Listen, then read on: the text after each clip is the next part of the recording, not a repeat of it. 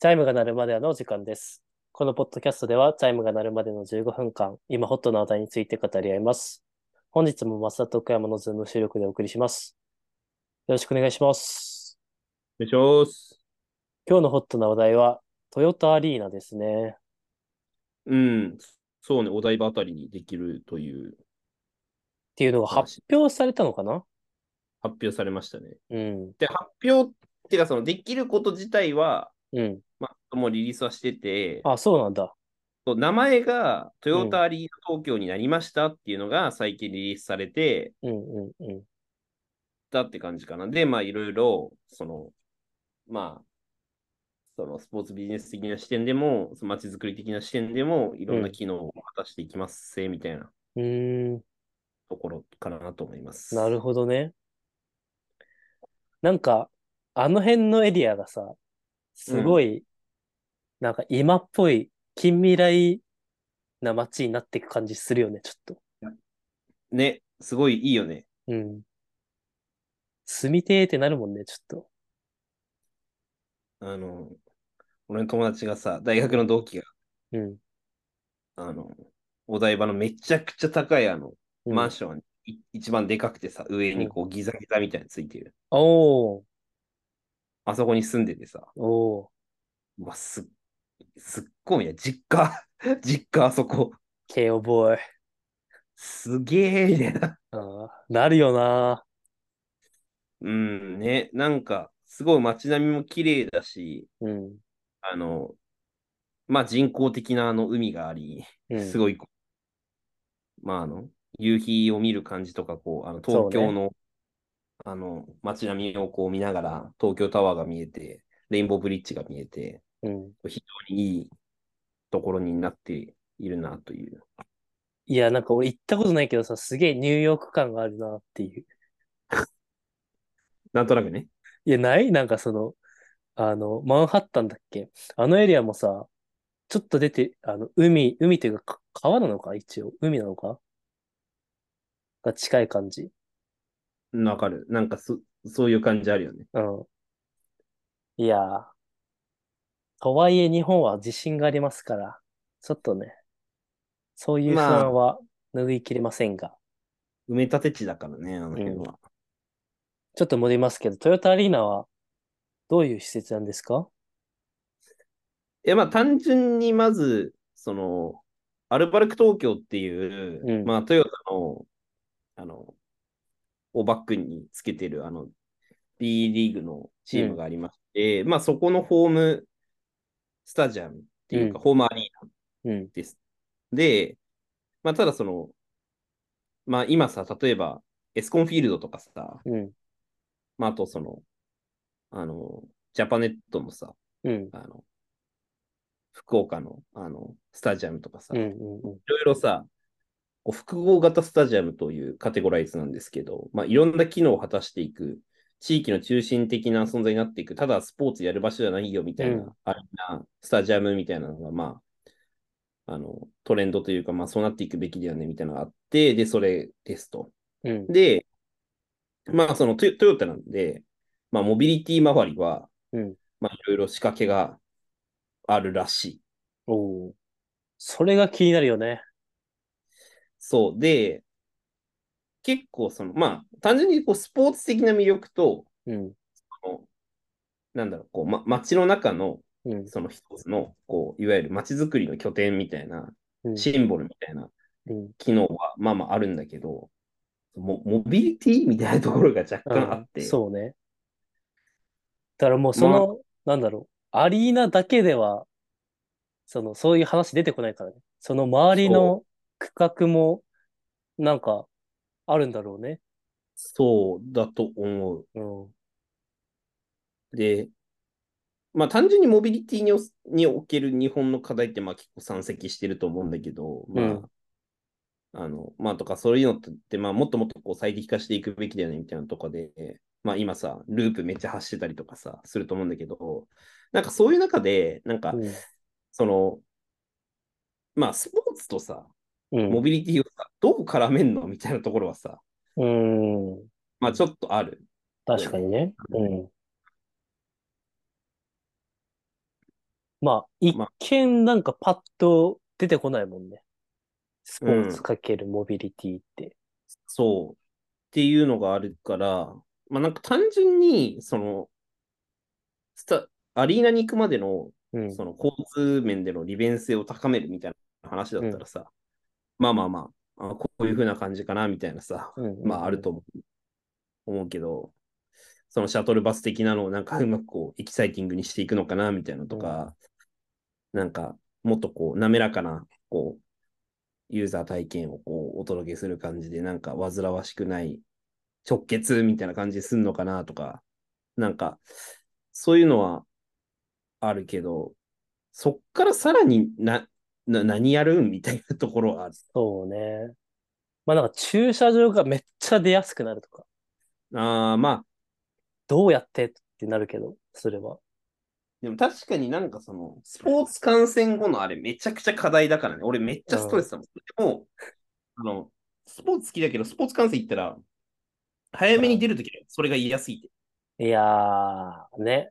まあスポーツだけじゃなくて、ライブとかもそうだもんね。いや、そうそうそうそうそううそん。なんかトヨタがモビリティをどこまで捉えてるかっていうのはあるよね。う。ああ、まあそうね、確かに。まあ一応車の会社だけど、モビリティって別に人の移動も含まれるから、まあ会場の出入りめっちゃ楽とかさうん。あったらいいよな。ね。なんか、今、あの、私のこう友人がいる、うん社長さんも知ってる会社で、あの、プレイグラウンドっていう、うあのチケットの会社があるんだけど、ん、うん、まあ、それはなんかもともとそのスマホチケットみたいなうん。感じのに、で、最近それに NFT 機能もつけてやってますみたいな感じなんだけど、ほうほうほううん、そこからなんか顔認証とかさ、うん。いろんな方向にこう今進んでるはず、確か。えだからー、なんかそういうのとかでこそういうのも合わせてね。うう、ん。そう、なんか、いいんだろうなとは思うよね。その、全くその、マジシームレスみたいな、その、うん入入場までが。だからそういうのとかはなんか、良さそうだなと思うし、まあ、単純にその、モビリティってところをうん度外視して話すと、まあ、エスコンみたいな感じで、その、うんアリーナ以外の機能とどうやっていくかみたいなところは、うん。まあ、めっちゃ論点だと思う、思うんだよね。そうん。うの、ん。うん。まあ、いわゆるさ、稼働率みたいな問題はあるわけじゃん。そのアリーナとかでさ、うんうんその試合以外の時間とかね。そうそうそうそう、うん平日の日はどうすんのとかうさ。ん。まあなんか、これまでだったらまあ単純にこうラライブ機能みたいなのとかさ、うん。まあいろいろあるんだけど、なんかヨーロッパとかだったらなんか結構本当にそのブルジョワたちになんか、その貸し出して、めちゃくちゃいい食事をする部屋、ビップルームみたいなのがああったりするの。へえ。そうそうそう。でも、むむしろそっちでマネタイズしてるみたいなうんうのとんか、うん。なんかそのあたりとか、結構その日本でスポーツでこう高所得者向けのうん。プライシングってあんまな,、ないというか、うん。うん。確かに聞かないね。そう。だってそれこそ大好きな、あれ、あの、やべえ、アメフトの一番でかい大会。スーパーボールあ、そう、スーパーボール。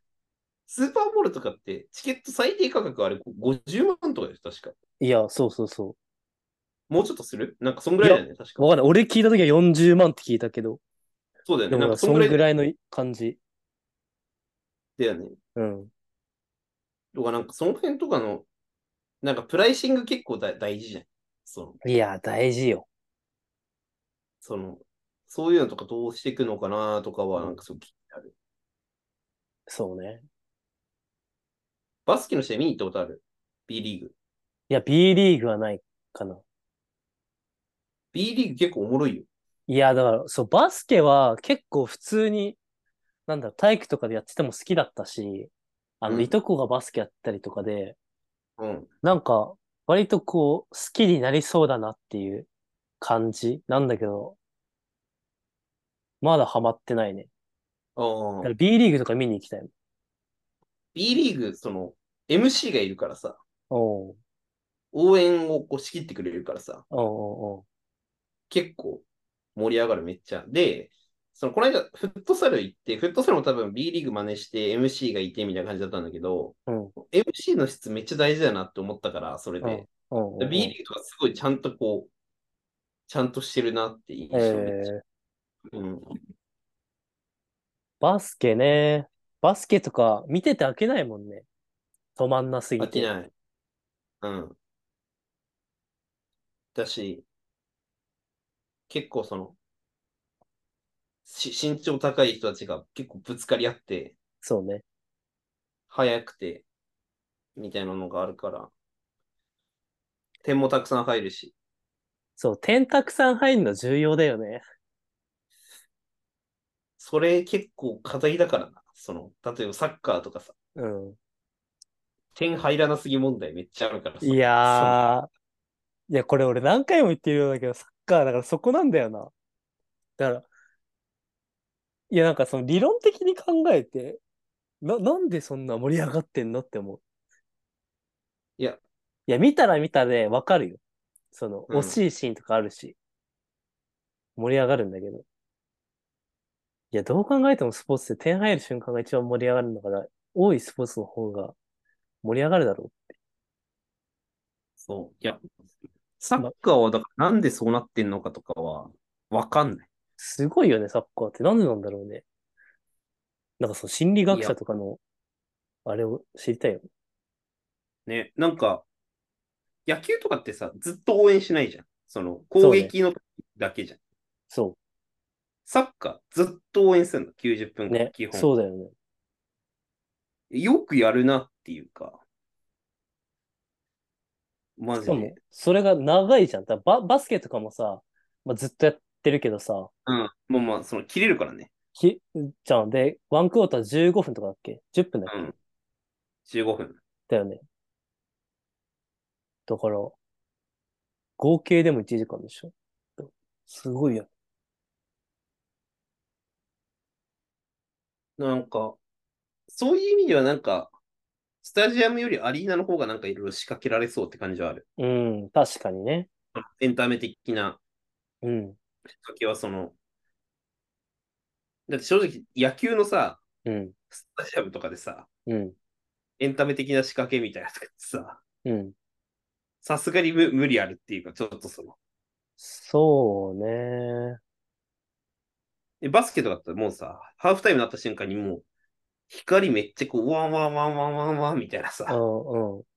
いや、なんかね、野球もね、その、DNA とか、その、横浜スタジアムとかは、うん暗くして、その青いライト点灯させたりとか、やってるっぽいけど、まあ、そのハーフタイム的なあれはないからね、あんまり。結構なんか、野球って同じテンポずっと流れていくみたいな。ね。まあ、さ、さっき言ったその、あの、あれに反してんだけど、野球も結構その、間が長いスポーツだから、ね。難しいよね。だから、規模感で言ったらバスケが一番盛り上がるはずなんだよ。いやなんかスポーツ理にかなってるよね、一番。うん時間と点数と、うん。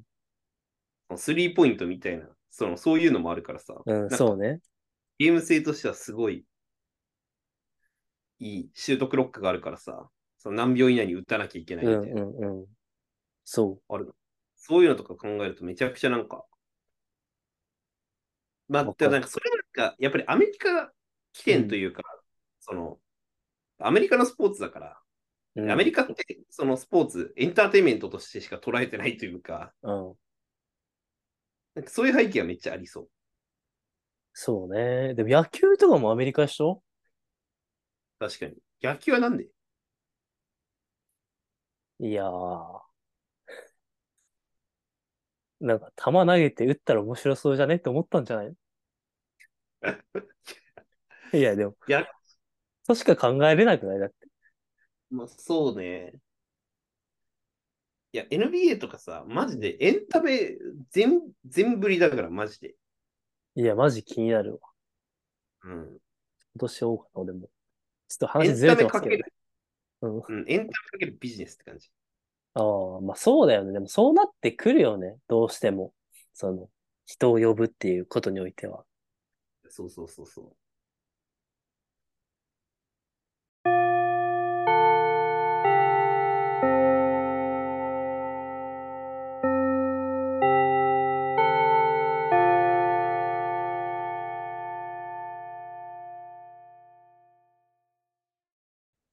はい。というわけで収録終わりましたが、アフタートークのお時間です。アはフいタートークは、トヨタのウーブンシティについてですね。うん。知ってるウーブンシティ。よく知らない。なんかまあ、そのトヨタアリーナでちょっと思い出したんだけど、うん。話題になってたのは結構前からなのかな。まあ、ウーブンシティって、まあ簡単に言うと、簡単に言えてるのかわかんないけど、なんかモビリティの拡張をビジョンとした街づくりをするっていう、その、ま、はいの街どこだっけな場所。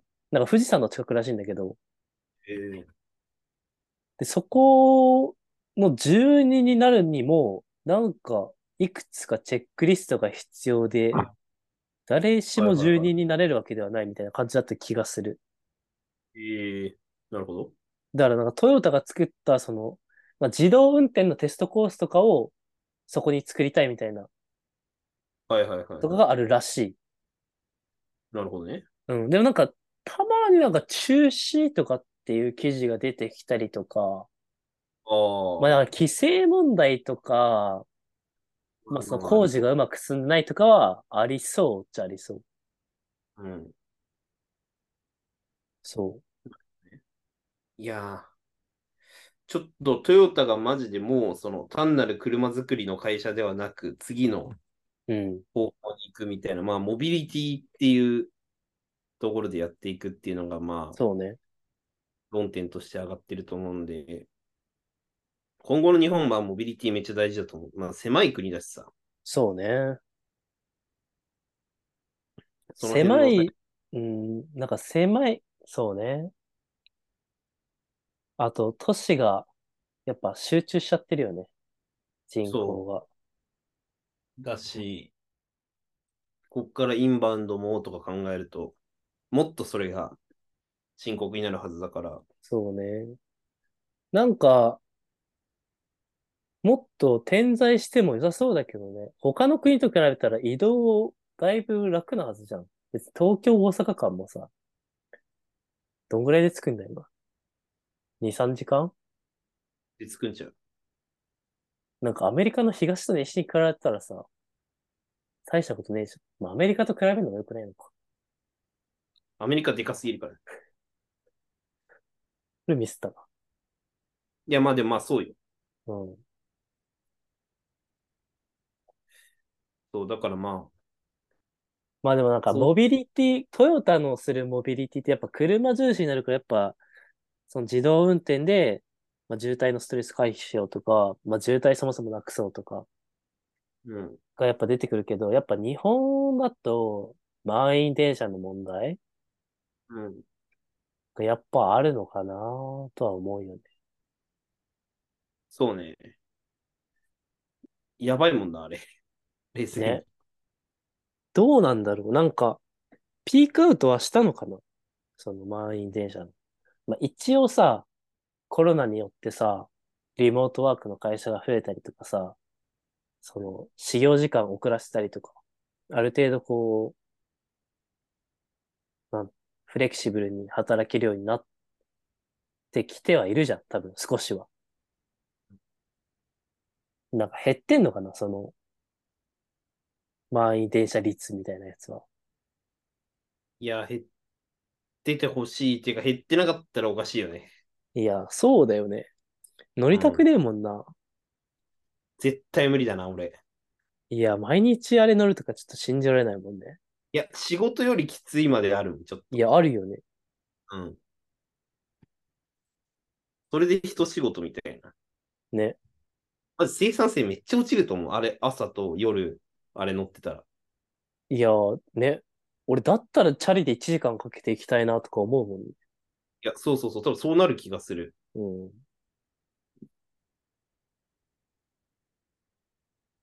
やー、ちょっとあれは。まあ、そういうのとかうまく、そうね。そう。まライドシェア解禁云々とかの話もありますんで、そうねそ。の後。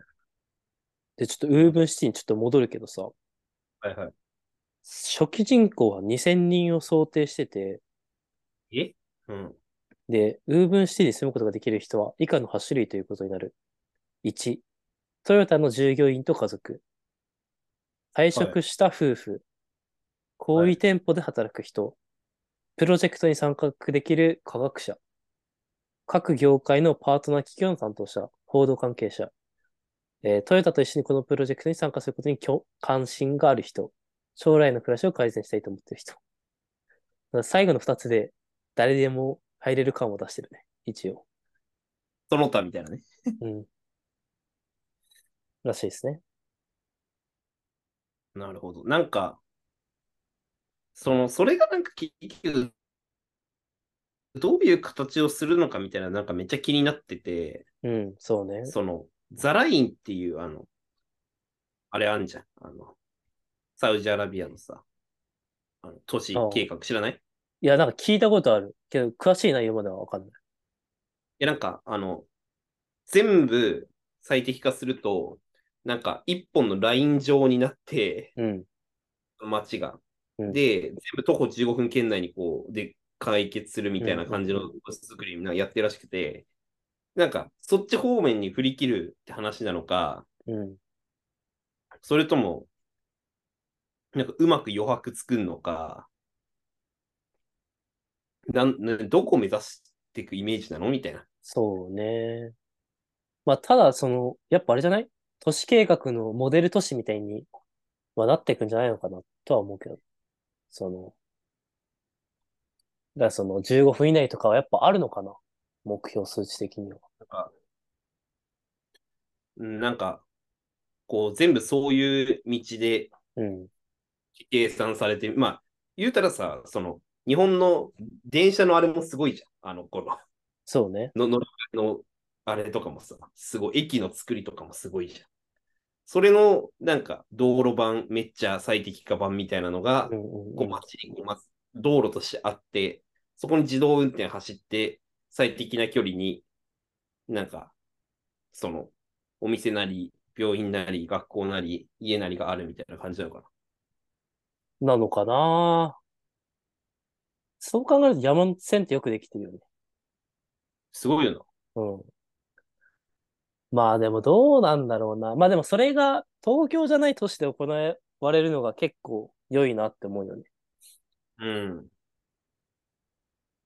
近未来都市的な。で、それをモデルになんか別の都市とかも発展していけばおもろいなっていうのはあるよね。うん。はい。そういう感じですかね。はい。まあ、引き続き注目と。そんな感じです。はい。ありがとうございました。ありがとうございました。